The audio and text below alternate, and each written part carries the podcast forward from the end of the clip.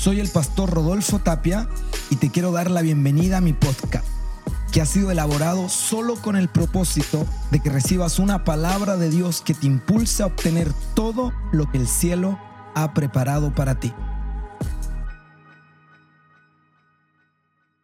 Vamos a abrir nuestras Biblias. ¿Cuántos vinieron a escuchar la palabra de Dios? Tú que estás ahí en tu casa también, quiero invitarte a que puedas abrir la Biblia en Segunda de Samuel, capítulo 11, versículo 1 y 2. Segunda de Samuel 11, versículo 1 y 2. Y quiero leer estos dos versículos que son muy conocidos. Hemos escuchado muchas prédicas acerca de esto. Es sobre el rey David. Dice así, aconteció al año siguiente, en el tiempo que salen los reyes a la guerra, que David envió a Joab y con él a sus siervos y a todo Israel y destruyeron a los amonitas y sitiaron a Rabá. Pero David se quedó en... ¿Dónde se quedó David? ¿Dónde se quedó David? David se quedó en Jerusalén. ¿Sabe qué? Cada uno de nosotros, cada uno de los que está aquí, cada uno de los que está escuchando en su casa, tiene que saber que tiene un propósito en Dios.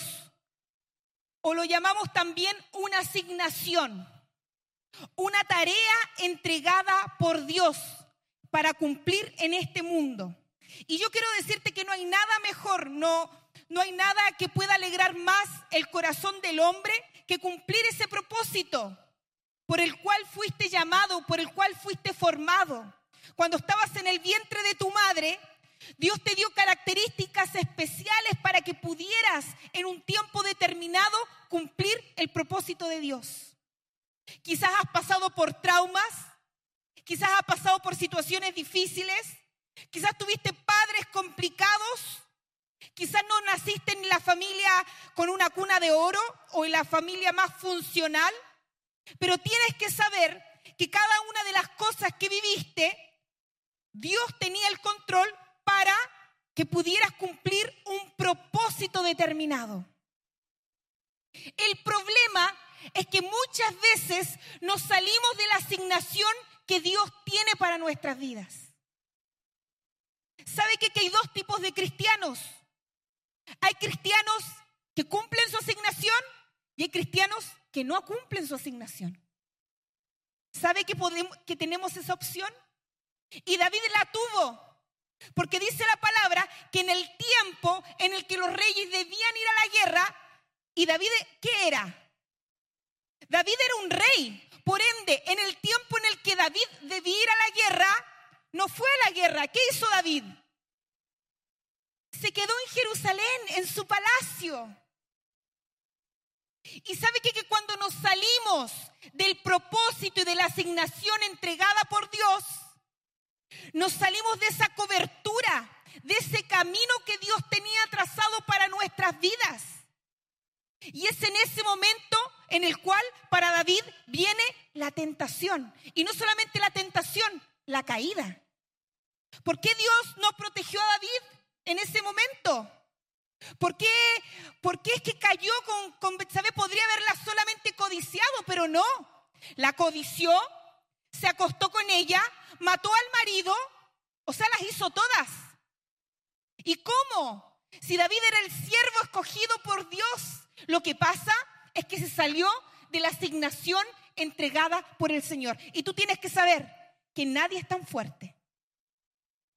No hay nadie tan poderoso que pueda contra la tentación fuera del propósito y la asignación que Dios le ha entregado a tu vida. ¿Por qué es que estás en depresión? ¿Por qué es que estás en tristeza? ¿Por qué es que estás en amargura?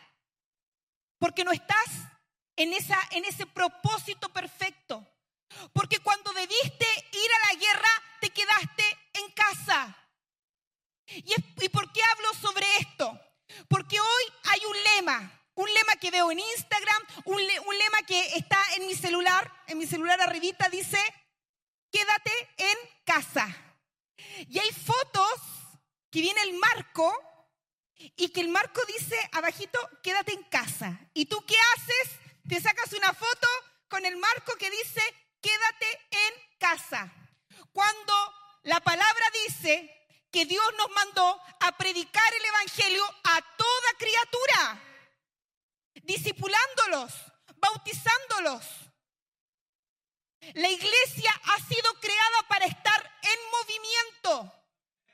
La iglesia está aquí en la tierra para predicar el Evangelio, para hacer luz en medio de las tinieblas.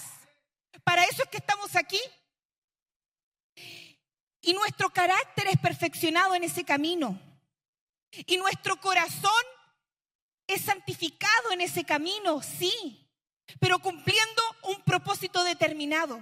Y tienes que saber que por más que digas no, en mi casa yo estoy bien porque ahora oro al Señor, intercedo.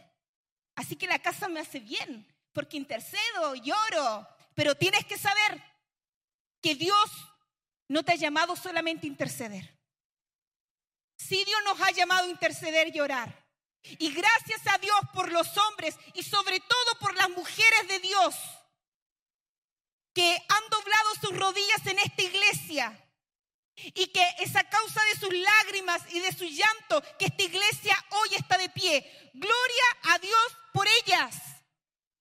Pero no es la voluntad de Dios que nos dediquemos a nuestra casa a escuchar prédicas y orar. No es su voluntad. La voluntad de Dios no es que nos quedemos en la casa, porque la voluntad de Dios es que vayamos a la guerra. Es pecado quedarse en casa cuando Dios te llama a la guerra. ¿Cuántos son hijos de Dios? A ver, levante su mano. ¿Cuántos son hijos de Dios? Ya mire, Usted que está en su casa también. Si usted es un hijo de Dios, usted tiene que tener el ADN de Dios. ¿Me entiende? Porque fuimos comprados con la sangre de Cristo. Hoy día la sangre de Cristo corre por nuestras venas. Somos más parecidos a Él, ¿lo sabía? Cada día, cada día nos parecemos más a Jesús en diferentes áreas de Jesús. Dios nos ha ido moldeando. ¿Y sabe qué? Que tenemos un Dios que es un Dios de guerras. Tenemos un Dios que es poderoso en batalla. Tenemos un Dios que es guerrero. Por ende, no solamente somos hijos de Dios, no solamente Dios nos llamó a ser sus hijos, sí lo somos, pero como hijos de Dios y con el ADN del Señor, también somos guerreros. Guerreros para enfrentar huestes de maldad, todo aquello que se levante en contra del nombre de Jesucristo. Y tienes que saber que hoy se ha levantado con más fuerza que nunca el espíritu del anticristo en esta era.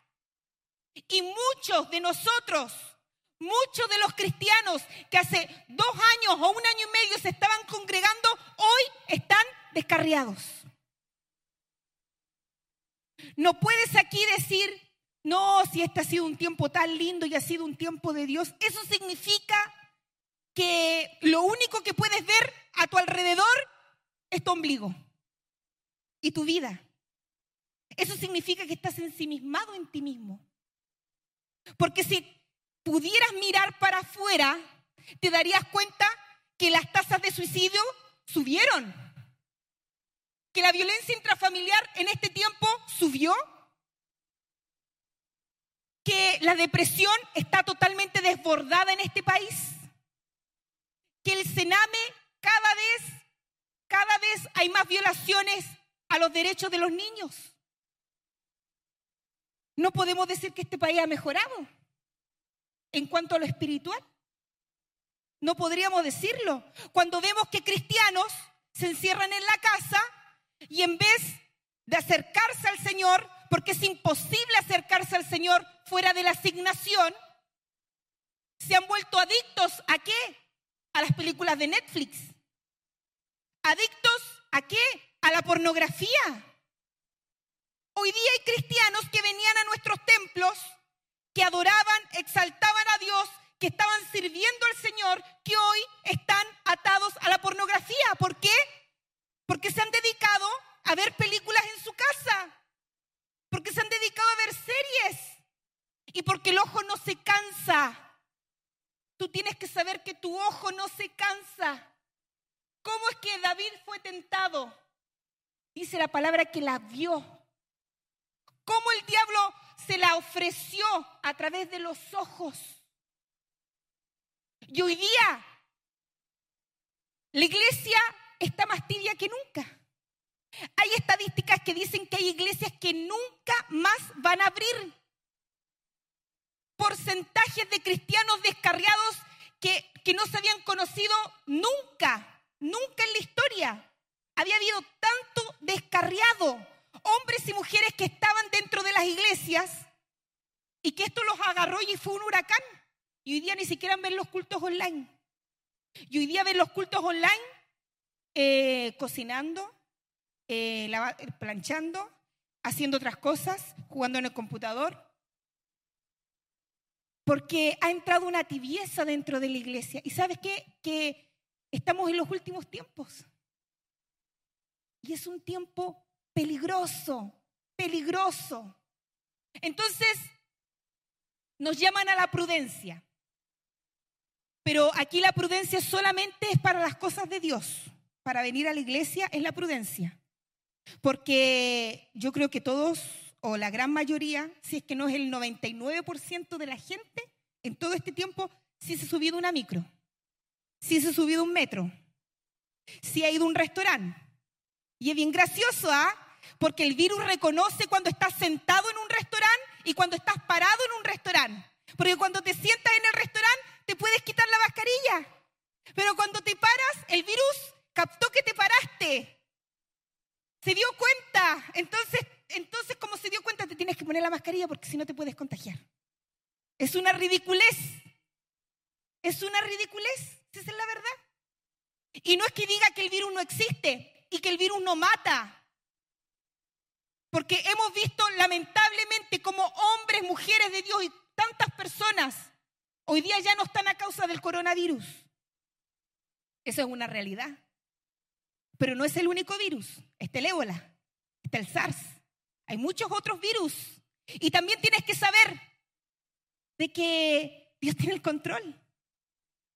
Dios tiene el control de, tiene, Él tiene contado los cabellos de tu cabeza.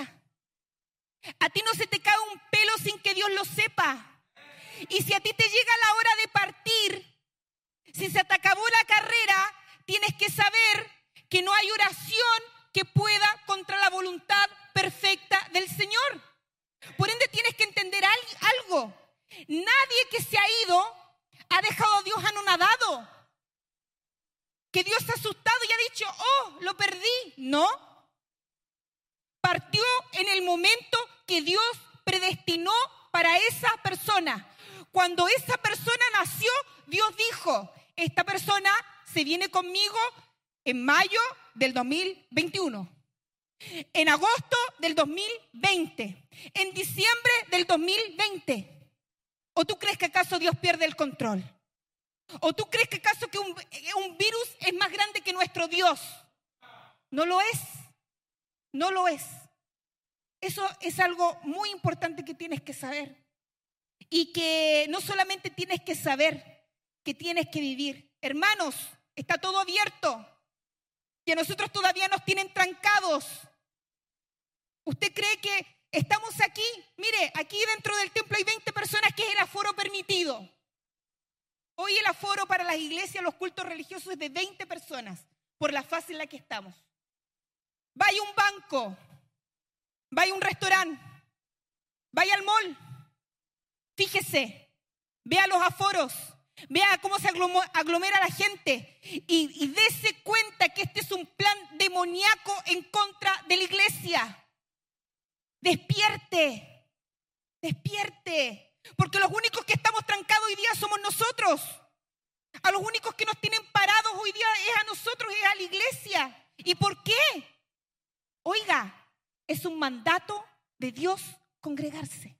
¿Y sabe por qué? Porque hay algo que el diablo quiere para su vida. Y es sacarlo de la asignación que Dios tiene para ti. Dios tiene una asignación para tu vida. Y cuando no cumplimos esa asignación, nos encontramos totalmente, totalmente desprovistos. Y así como David, que era un rey, era un hombre conforme al corazón de Dios, cayó, pero de la forma más tenebrosa que podría haber caído una persona. Porque no estamos hablando de que se fumó un cigarro, no estamos hablando de que se alcoholizó, no estamos hablando de que engañó a su mujer, no estamos engañando de eso, hablando de eso. Estamos hablando de que adulteró y de que mató. Estamos hablando de palabras mayores. ¿Me entiende? Y si ese hombre fue capaz de eso, ¿cuánto más nosotros? Si nosotros somos de carne y hueso, ¿no lo cree? ¿Para qué eran las cuarentenas? ¿Se acuerda cuando todo esto partió? Las cuarentenas, yo le estoy haciendo un recordatorio, las cuarentenas eran para que los hospitales no se colapsaran. Para eso eran las cuarentenas.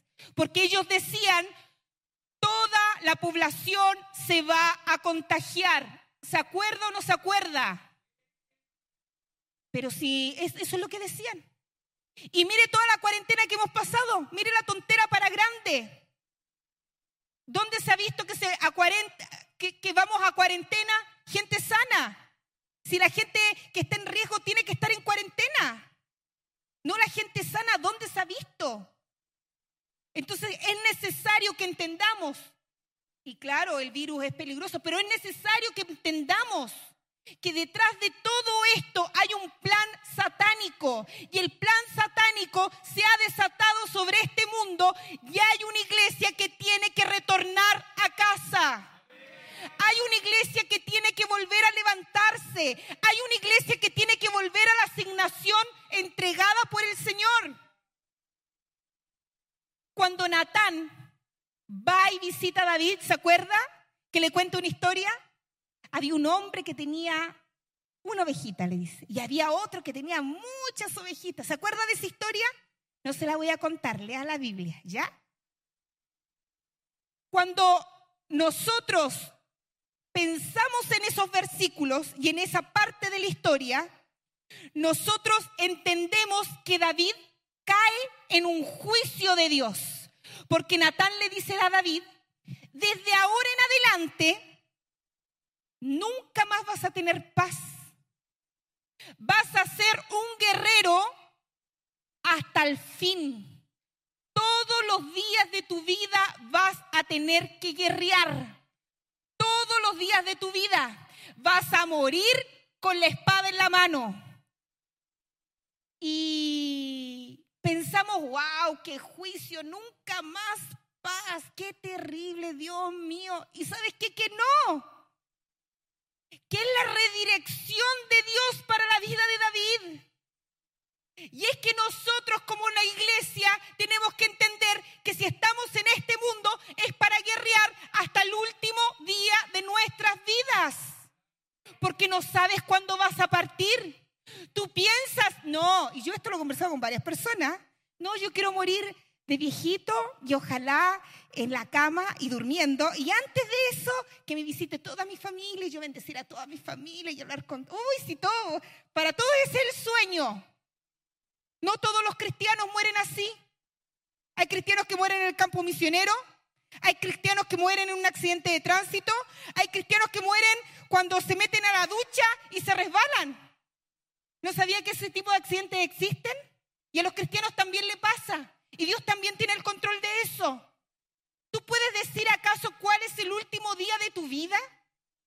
Tú hoy día me podrías decir, no, si yo voy a vivir 30, 50, 60 años más, a mí me queda para largo.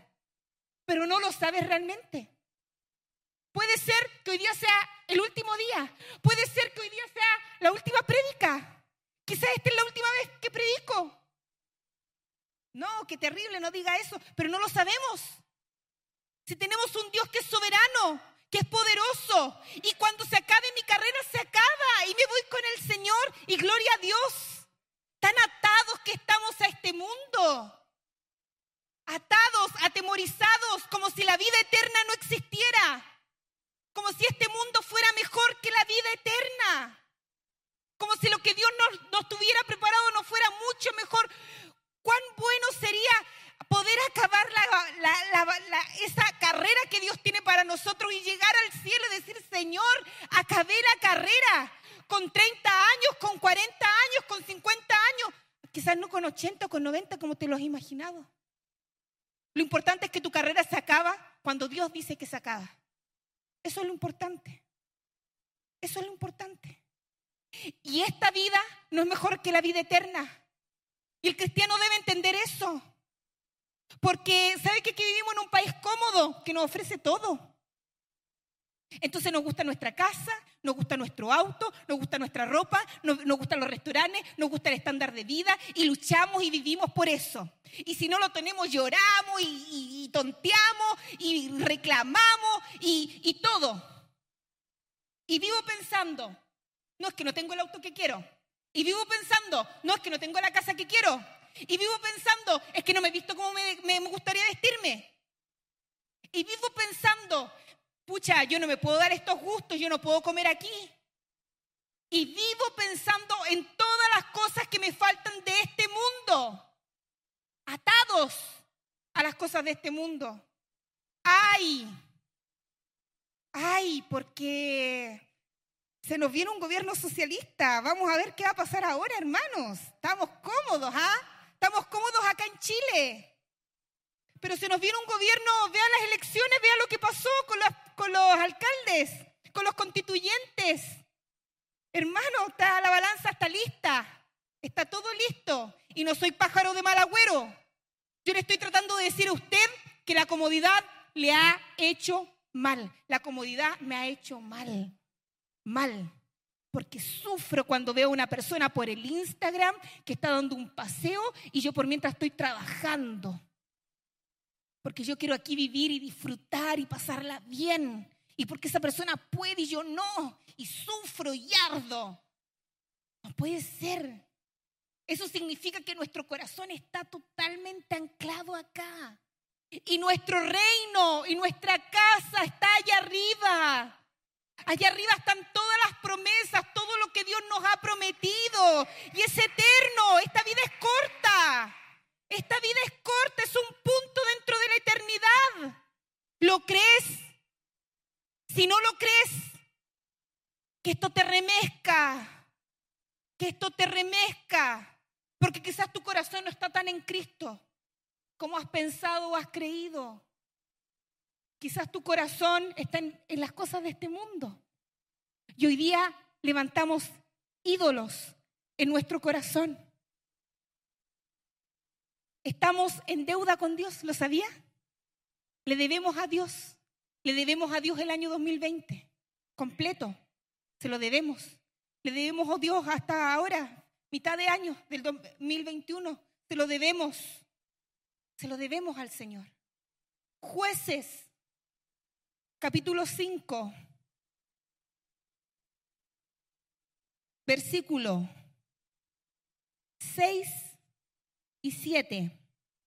Dice, en los días de Samgar, hijo de Anat, en los días de Jael, quedaron abandonados los caminos. ¿Sabe por qué le pasó esto al pueblo de Dios? Porque se fue en pos de otros dioses. Y quizás en tu corazón hay otros dioses. Quizás son tus hijos, los dioses que tienes. Quizás tú dices, no, no son las cosas materiales, pero por tus hijos eres capaz de morderle la oreja a un hermano. Por tu hijo eres capaz de, de, de todo, de todo. Te puedes transformar en, en el villano más terrible que te puedas imaginar. Ah, por tus hijos. Eso quiere decir que quizás son un ídolo. Y Dios tiene que tratar eso en ti. No es la voluntad de Dios. Dios no va a compartir su corazón con nadie. Y menos con las bendiciones que Él te ha dado. ¿Tus hijos son unas bendiciones? Sí, pero Dios está primero. Dios está primero. Y, o pueden ser otras cosas, ídolos. Tal vez no nos arrodillamos delante de una virgen, pero sí nos arrodillamos delante del dinero que tenemos en una cuenta bancaria. Si nos arrodillamos a través de un sueño monetario que podamos tener. y, y nos arrodillamos ante dioses. Y esto es lo que le había pasado al pueblo de Israel en un tiempo terrible, en un tiempo de tibieza, en un tiempo de frialdad, en un tiempo en el que la voz de Dios no se estaba escuchando. Y dice el versículo 7, las aldeas quedaron abandonadas en Israel, habían decaído hasta que yo, Débora, me levanté. Me levanté como madre en Israel. Y ahí está la palabra. Hasta que yo, dígalo, hasta que yo me levanté. De nuevo, hasta que yo me levanté. Porque Dios, si hay algo que quiere en este tiempo de escasez y de tibieza espiritual, es que su iglesia se vuelva a levantar. Es la voluntad del Señor. Ya basta. Estamos llamados a la guerra. Y es tiempo de guerrear. Es tiempo de tomar la espada del Señor y cumplir el por el cual estamos aquí. Vamos a irnos al versículo 22 del mismo capítulo. Dice, entonces, para no leerlo completo, entonces resonaron los cascos de los caballos por el galopar por el galopar de sus valientes. Tú tienes que saber algo y esto es una verdad espiritual. Mire, esto es algo que usted tiene que entender. La iglesia tiene que entender esto. Es una verdad espiritual. Créalo. Cuando nos levantamos, cuando la iglesia se levanta, hermanos, el diablo tiembla. Se escuchan los caballos galopar cuando nos levantamos el diablo comienza a tiritar. Créalo. No hay demonio. No hay demonio que pueda contra el nombre de Jesús. Usted tiene que saber esto. Cuando un hijo de Dios dentro de la asignación de Dios, dentro de la asignación de Dios, se levanta en el nombre de Jesús, no hay demonio, no hay infierno que pueda contra ese hombre o esa mujer de Dios. No lo hay. No lo hay. Y hay aquí personas que lo tienen muy claro porque lo han vivido. Te digo algo que he vivido, lo he visto. Dios me llamó así. Me, llamó a través de una lucha espiritual. He visto el mundo de las tinieblas retroceder ante el nombre de Cristo. He visto cómo Dios se ha burlado del faraón y ha abierto el mar rojo para que yo pase en seco. Ese Dios es el que tenemos. Y tienes que entender que esa es una verdad espiritual para la iglesia. Pero ¿qué pasa? Que hoy día los dueños de los restaurantes de toda Latinoamérica, si esto no está pasando solamente en Chile, están demandando sus gobiernos porque los han hecho quebrar. ¿Sí? Pero los pastores están, debemos sujetarnos a las autoridades.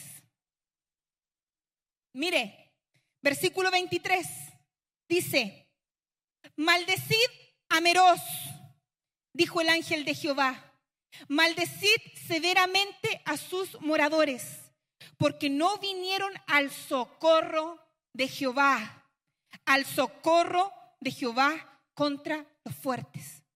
Mira, Dios necesita socorro. ¿Lo puedes creer? De repente pensamos que tenemos un Dios tan grande como que, Dios no nos necesitara. Y la verdad es que sí. Dios te necesita y necesita del socorro de la iglesia. La iglesia es el cuerpo de Cristo, es Cristo manifestado en esta tierra, la máxima autoridad. La autoridad máxima espiritual ha sido entregada por Dios para su iglesia.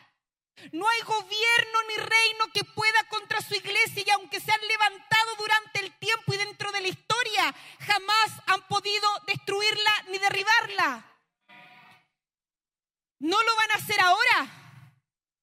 Dios está buscando socorro y dice que hay una maldición para aquel que no atiende el socorro de Dios. maldición de Meroz. Una maldición para aquellos que Dios le ha llamado a guerrear, a pelear y no se han querido levantar. Tienes que saber algo. Después de todo esto va a haber gente que a pesar de que todo pase, se va a quedar igual en la casa. Se van a quedar igual. Hay un porcentaje grande de gente que va a elegir los cultos online. Cuando Dios nos ha llamado a congregarnos, no necesitamos los unos a los otros. Lo que tienes tú, no lo tengo yo. Somos carentes y necesitamos al cuerpo. La iglesia es importante y es necesario que nos amemos los unos a los otros. Es necesario que nos necesitemos los unos a los otros. No puede ser que si tú amas la iglesia de Cristo, no extrañes congregarte. No puede ser. No puede ser. Porque cuando tú amas a alguien y no lo ves, ¿qué pasa? Lo extrañas, lo anhelas, anhelas. ¿Es el anhelo de tu corazón? Pues ponte a orar. Pues levántate. Pues agarra espada. Pues vamos a la guerra. Vamos a cumplir la asignación que nos ha dado el Señor. ¿Saben cuál es el problema de esto? Porque aquí hay un problema. El problema de tomar la espada y guerrear y hacer todo lo que te estoy diciendo te va a traer consecuencias. Y para ti, malas consecuencias. Y tú por esas malas consecuencias te saliste de la asignación de Dios. Pero yo te quiero decir algo. No solamente estamos aquí para aprender a vivir para Jesucristo. Estamos aquí también para aprender a morir por Jesucristo. Ese es el llamado que tenemos, aunque nos vayamos presos. ¡Wow! ¡Wow! Porque nos podemos ir presos. Sí, puede pasar. Oiga, si estamos yendo en contra de la corriente, va a llegar aquí carabinero y nos va a tratar como delincuentes por hacer la voluntad del Señor. Y podemos transformarnos hasta en la iglesia perseguida. ¿Estamos dispuestos? Tienes que saber algo. Dios hasta de eso tiene el control. Dios tiene el control hasta de cuidarte de esas cosas.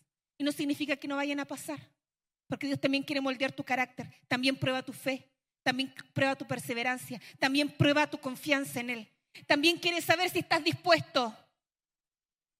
Porque si hoy día, por un carabinero, eres capaz de renunciar a todo, asignación, a todo lo que Dios te ha dicho, o sea, eso quiere decir que si a ti te ponen una pistola en la 100 y te piden que, que niegues a Cristo, tú lo vas a negar.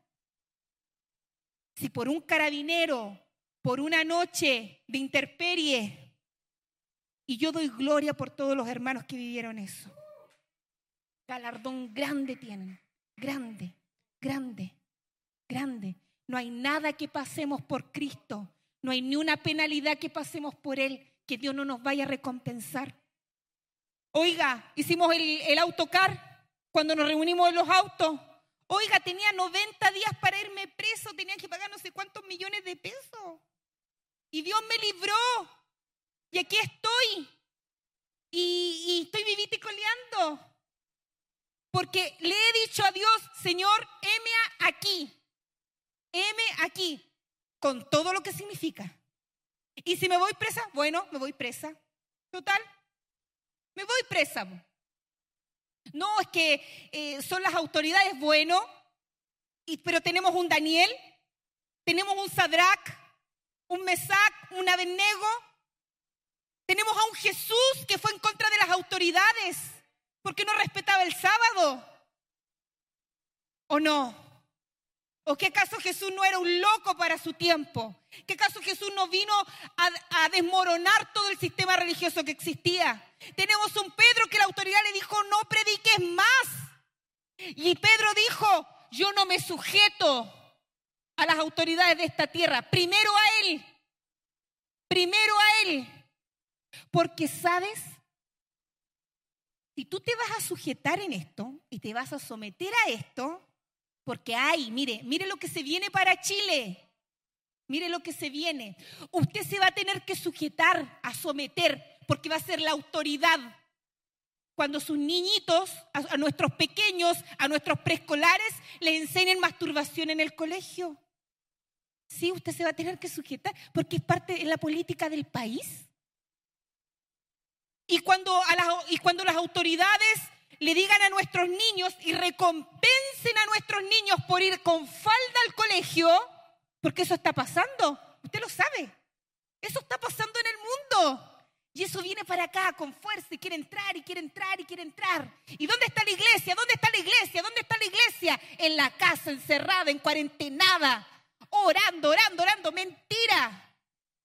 No es posible que cumplamos la asignación dada por Dios solamente orando en nuestras casas. Eso no es verdad. Id y predicad el Evangelio a toda criatura, bautizándoles en el nombre del Padre, del Hijo y del Espíritu Santo, enseñándoles a guardar todas las cosas. Ese es el llamado que tiene toda la iglesia de Jesucristo. No importa el don que tengas, no importa el ministerio que tengas, ese es tu llamado como iglesia de Cristo. Pero algunos felices de este tiempo, felices porque no trabajan y les llegan bonos. Así que que siga la cuarentena, que siga la cuarentena, ¿o no?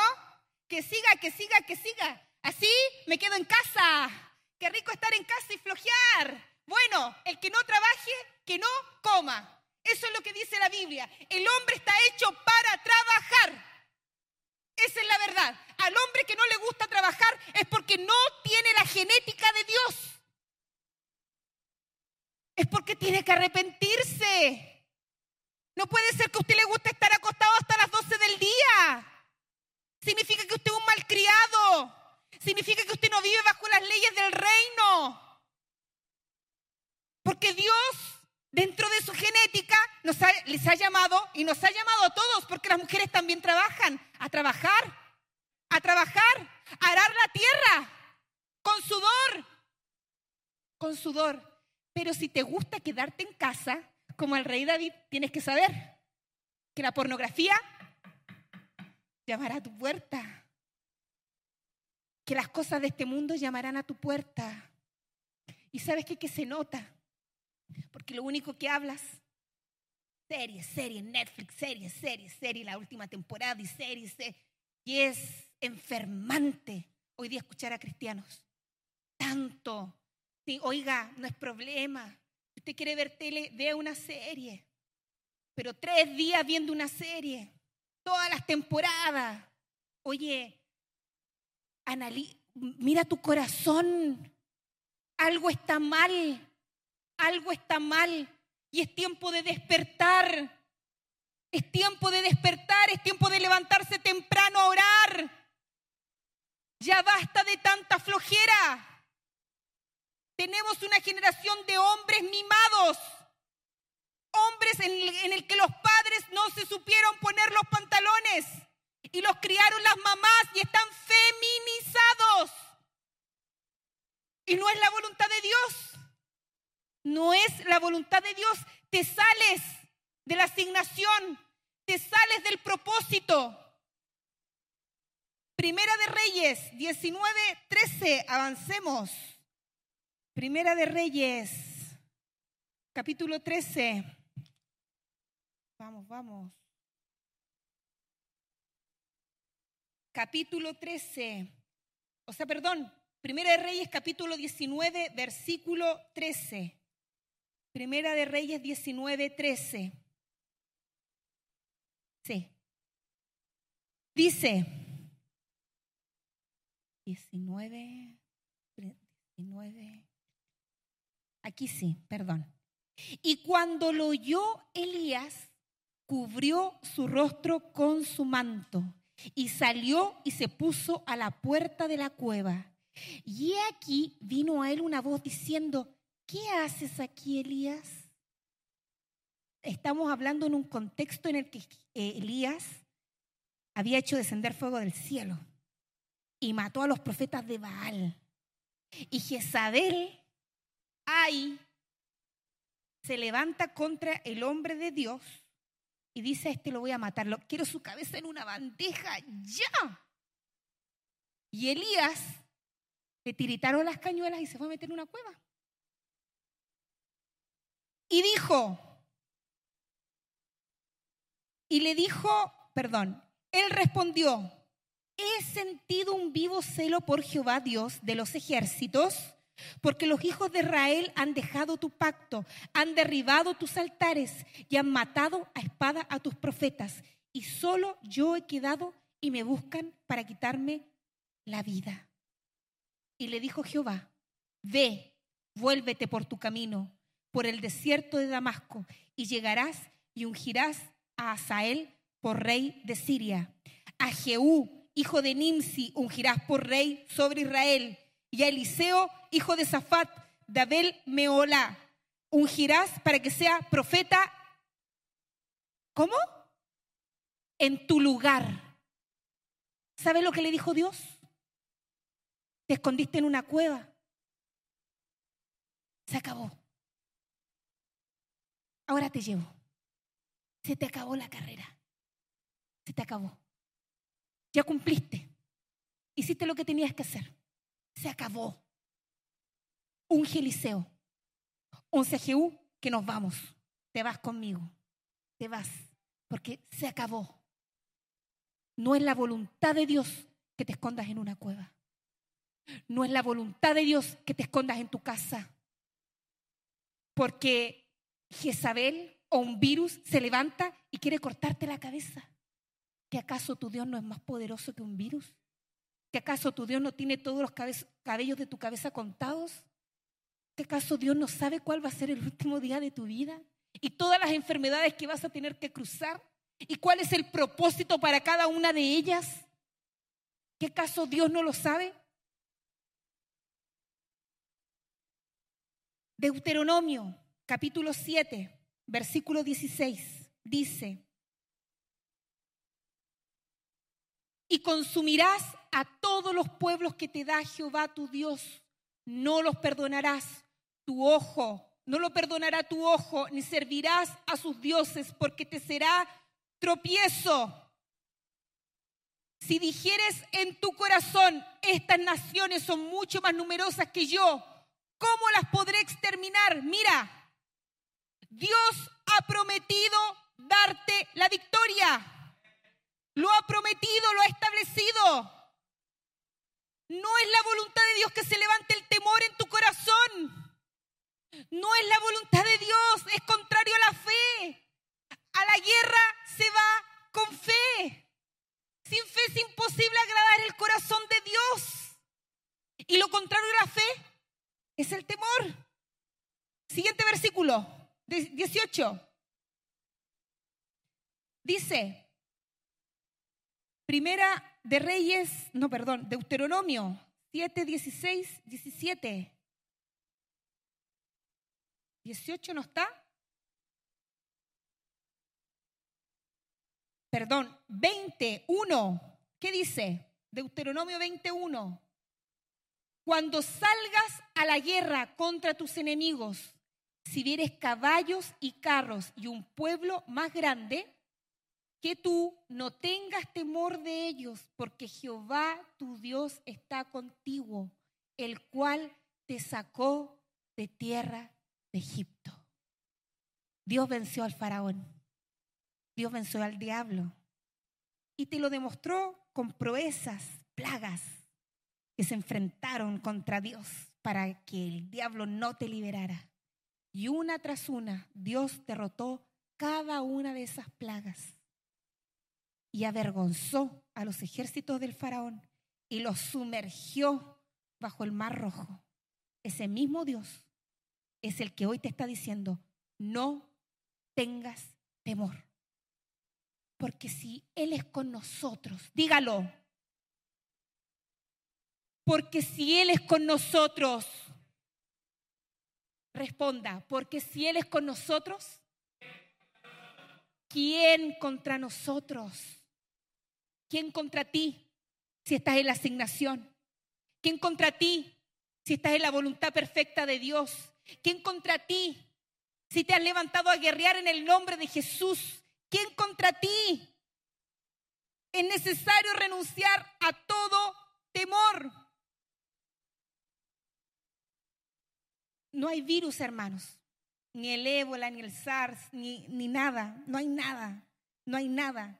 Y no hay nada que pueda levantarse contra el Señor. Hay hermanos que hemos perdido, pero tú tienes que saber de que les llegó su hora. Les llegó su hora. Y a ti te va a llegar la hora hoy, te va a llegar mañana, te puede llegar a través del COVID también. Si es la verdad. Si la hora sí te puede llegar a través del COVID. ¿Cómo te puede llegar refalándote del baño de tu casa? ¿Cómo te puede llegar saliendo de aquí y que te atropelle un auto? La hora te puede llegar en cualquier momento.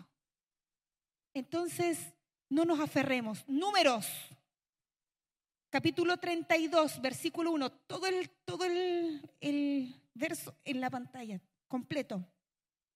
Los hijos de Rubén y los hijos de Gad tenían una muy inmensa muchedumbre de ganado y vieron la tierra de Jacer y de Galaad y les pareció el país lugar de ganado. ¿Sabe? Esta palabra está en el contexto, se lo cuento rápido porque si lo leo vamos a terminar aquí a las 11 de la noche. Bien rápido. Venía el pueblo de Dios a conquistar la tierra prometida. Antes de pasar el Jordán, estas tribus, la tribu de Rubén y los hijos de Gad, vieron que la tierra estaba hermosa, ellos tenían mucho ganado, eso quiere decir que eran muy ricos. Dios los había prosperado, eran ricos. Pero ellos sabían que pasando el Jordán iban a tener que luchar porque la tierra prometida estaba habitada, no estaba desierta. Entonces ellos en eso le piden, le piden a Moisés si se pueden quedar en esa tierra y no pasar, no pasar el Jordán ni ir a la batalla. Imagínense, voy a buscar aquí porque quiero extraer algunas cositas. 32. Y dice, vinieron pues los hijos de Gad y los hijos de Rubén y hablaron a Moisés y al sacerdote Eleazar y los príncipes de la congregación diciendo, Atarón, Dibod, Jaser, Nim, Resbón, Elialé, Sebam, Nebo y Beón la tierra de Jehová hirió delante de la congregación de Israel. Es tierra de ganado y tus siervos tienen ganado. ¿Qué le están diciendo? Estas tierras, antes del Jordán, antes de la guerra, son para ganado y nosotros tenemos mucho ganado. Por tanto, dijeron, sellamos gracia en tus ojos, Moisés, des esta tierra a tus siervos en heredad y no nos hagas pasar el Jordán. No queremos pasar el Jordán.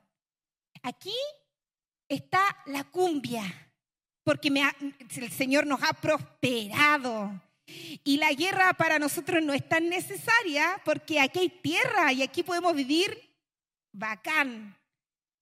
Y respondió Moisés a los hijos de Gad y a los hijos de Rubén, ¿irán vuestros hermanos a la guerra y vosotros os quedaréis aquí? ¿Y por qué desanimáis a los hijos de Israel para que no pasen a la tierra que les ha dado Jehová? Así hicieron vuestros padres cuando los envié desde Cádiz, Barnea, para que viesen la tierra. Y mira, dice, versículo 13, y la ira de Jehová se encendió contra Israel y los hizo andar errantes 40 años por el desierto hasta que fue acabada toda aquella generación que habían hecho mal delante de Jehová. ¿Qué pasa con Rubén, con, la, con esa tribu y con la tribu de Gad? Se arrepienten, se arrepienten y dicen, ¿qué es lo que le dicen a, a Moisés? Y nosotros, capítulo 10, versículo 17, y nosotros nos armaremos e iremos con diligencia delante de los hijos de Israel hasta que los metamos en su lugar y nuestros niños quedarán en ciudades fortificadas a causa de los moradores del país. No volveremos a nuestras casas hasta que los hijos de Israel posean cada uno su heredad. mira, podemos quedarnos en casa, pero tienes que saber que Dios nos ha mandado a la guerra, a poseer la tierra. Es tiempo de conquistar, es tiempo de tomar, es tiempo de tomar la espada e ir a la batalla.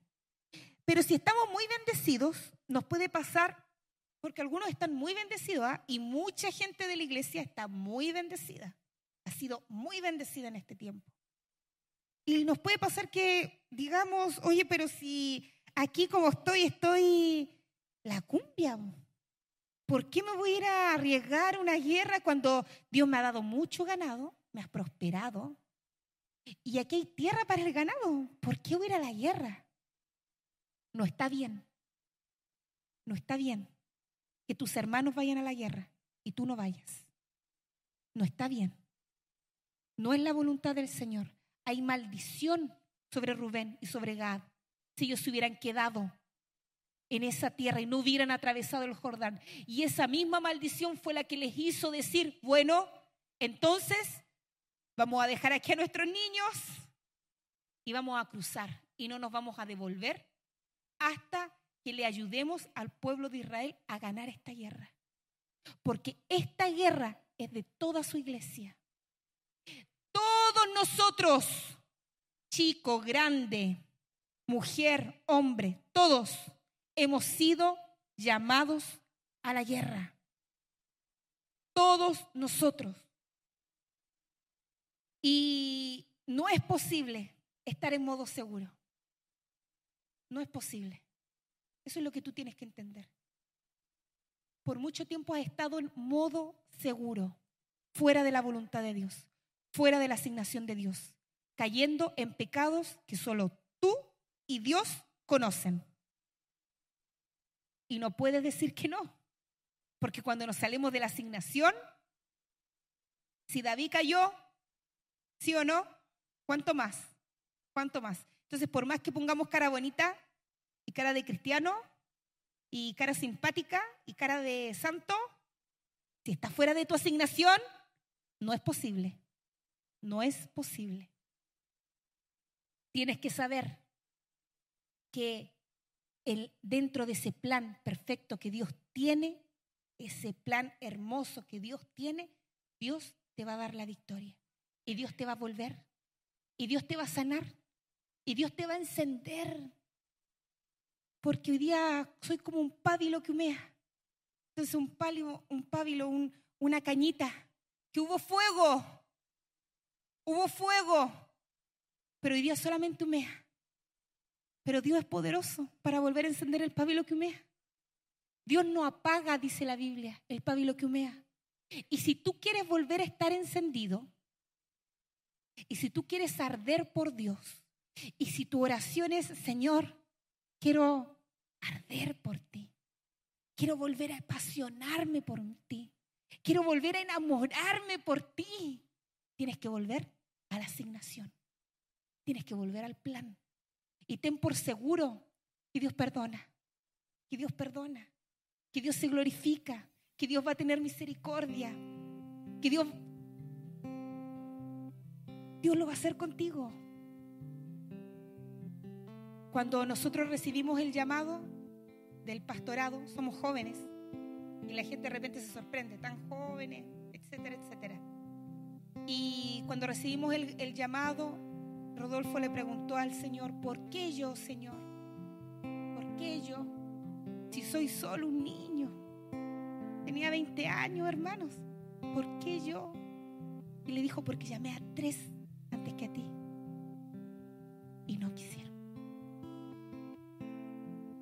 Reinhard Bunker cuenta lo mismo. No sé si usted conoce su testimonio. Un avivador en África. Hoy día está descansando en la presencia del Señor. Hace muy poco hace muy poco, un avivador de este tiempo, de esta generación. Él es alemán, él estaba en su país y Dios le dijo, África. Y le mostró un mapa, África. Y dice que sudaba, que no podía respirar, que no podía dejar de pensar en otra cosa. Llegó un momento de tanta conmoción que le dijo a Dios, esto es parte de su testimonio, búsquelo si no me cree. llegó un momento en que le dijo, pero Señor, ¿por qué a mí? Si yo soy un alemán, soy un pastor alemán.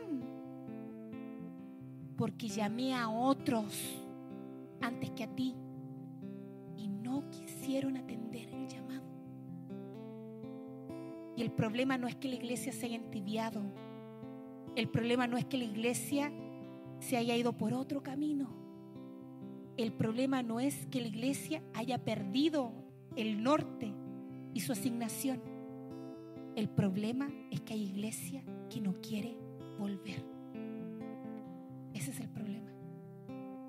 Porque si hoy volvemos, Dios nos vuelve a levantar, Dios nos vuelve a encender, Dios vuelve a hablarnos, Dios vuelve a darnos el propósito, Dios lo vuelve a hacer.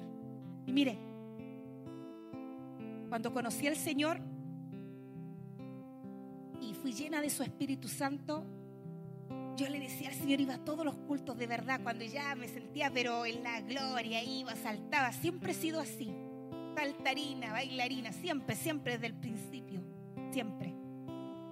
Y saltaba, adoraba, le gritaba y todo, siempre. Y le decía al Señor, dame dones, quiero vivir lo sobrenatural, quiero ver tu gloria, tú eres el rey de reyes, tú abres el mar rojo, dame dones. Quiero ver a los cojos andar. Quiero ver a los ciegos ver. Dame dones, dame dones, dame dones, dame dones. Oiga, disco rayado. Todos los domingos era lo mismo. Oculto el que iba sábado, jóvenes. Yo iba a los jóvenes, ¿ah? Jóvenes. Hay reunión de jóvenes los sábados. Sus pastores iban a los jóvenes. No crea que, que el camino es. No. Te tiene que participar. Va a ser de bendición. Entréguele su juventud al Señor. Y en esos tiempos yo le decía al Señor, Señor, dame dones, dame dones. Y era todos los cultos lo mismo. Era disco rayado. Quiero ver tu gloria, quiero ver tu gloria, quiero ver tu gloria. Dame dones, dame dones, dame dones. ¿Y sabe qué, que Dios me habló? Y me dijo, ¿y para qué quieres dones? Y sabe que cuando me, me habló así, me habló te lo digo de verdad. Cuando sentí la voz, dije, Dios mío, entendí que los dones no son para tenerlos. Los dones son para usarlos. Porque si no los usas, se oxidan. Si tú no cumples tu llamado, te oxidas. Te oxidas. Hay que ejercitarlos. Hay que predicar. ¿Quieres don de discernimiento? Predica, predica, predica. Y cuando estés con esa persona, Dios te va a empezar a mostrar. Eh, tuvo, su mamá se suicidó y tú vas a estar predicándole y te va a hablar. Y vas a recibir don de, de conocimiento y le vas a hablar sobre cosas que solamente esa persona sabe. Y te va a dar Dios dones de sabiduría y vas a empezar a ministrarlo conforme a, a lo que esa persona necesita. Y esa persona va a estar enferma y te va a decir, no, es que hace tiempo, ya llevo años con un dolor de espalda. Ven para acá. En el nombre de Jesús, don de sanidad. Pero ¿para qué queremos dones si no los vamos a usar? ¿Para qué si vamos a estar en cuarentenados en nuestras casas? Estamos oxidados. Nuestros dones están oxidados. Dejamos de usarlos. Dejamos de cumplir el llamado dejamos el llamamiento, pero esta es hora de volver. Este es tiempo de volver. Este es tiempo de retornar. Vamos a retornar a nuestros templos. Vamos a retornar a la iglesia. Vamos a volver a congregarnos los unos con los otros. Vamos a volver a traer la presencia de Dios a los templos porque, ¿sabes? La presencia de Dios no mora aquí, mora aquí. Aquí mora. Así que la vamos a traer te vas a traer tú mismo, tú eres el arca. Te vas a traer tú mismo al, templo. Y con el otro hermano, y con el otro hermano, y con el otro hermano. Y vamos a armar una fogata, hermanos. Vamos a armar una fogata aquí. Que el diablo va a tiritar, hermanos. Y por eso tengo tanta guerra. Porque el diablo sabe que soy peligrosa. ¿Te teme el diablo? Te teme. Te teme. Te teme. Vuelve al llamado. Vuelve a la asignación. El diablo tiembla cuando te levantas en el nombre de Jesús. Quiero pedirte que te pongas de pie. ¿Sabe qué? que esta vida la tenemos para mostrarle fidelidad a Dios? Para eso tenemos esta vida, porque Él es fiel. Y Él espera que nosotros seamos fieles de vuelta. Somos infieles, ¿cierto? Y nos arrepentimos por eso. Pero eso no significa que Dios no espere que sí seamos fieles. Y la forma que tenemos de ser fieles a Dios es ser fiel al llamado que Dios nos dio. Hay un galardón para cada uno de nosotros, corona, dice la palabra. Vamos a sentarnos en una mesa. Y en puestos, ¿ah? Lo dice, uno más cerca, otro más lejos. ¿Sí o no? Yo quiero sentarme lo más cerca posible. ¿Usted no? Luche la buena batalla. Pelea esta guerra. Cumple tu asignación. Llévate el galardón completo. Lo que Dios soñó para tu vida. Puedes vivirlo si tienes fe, si renuncias al temor y si vuelves a decirle hoy a Dios, heme aquí, envíame a mí. Su Espíritu Santo está aquí. Su Espíritu Santo está en tu hogar. Este es tiempo de tomar una decisión. Van a haber personas que se van a quedar en casa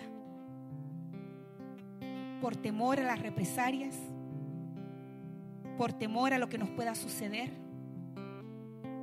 Van a haber personas que se van a quedar en casa por comodidad, porque les gusta ver películas en familia, pero no son capaces de vivir una vida en familia sirviendo a Dios. Como lo hizo Noé, dedicó su vida a construir un arca con su familia. Y sabe que, que Cristo viene. Y hoy día nosotros estamos construyendo esa arca.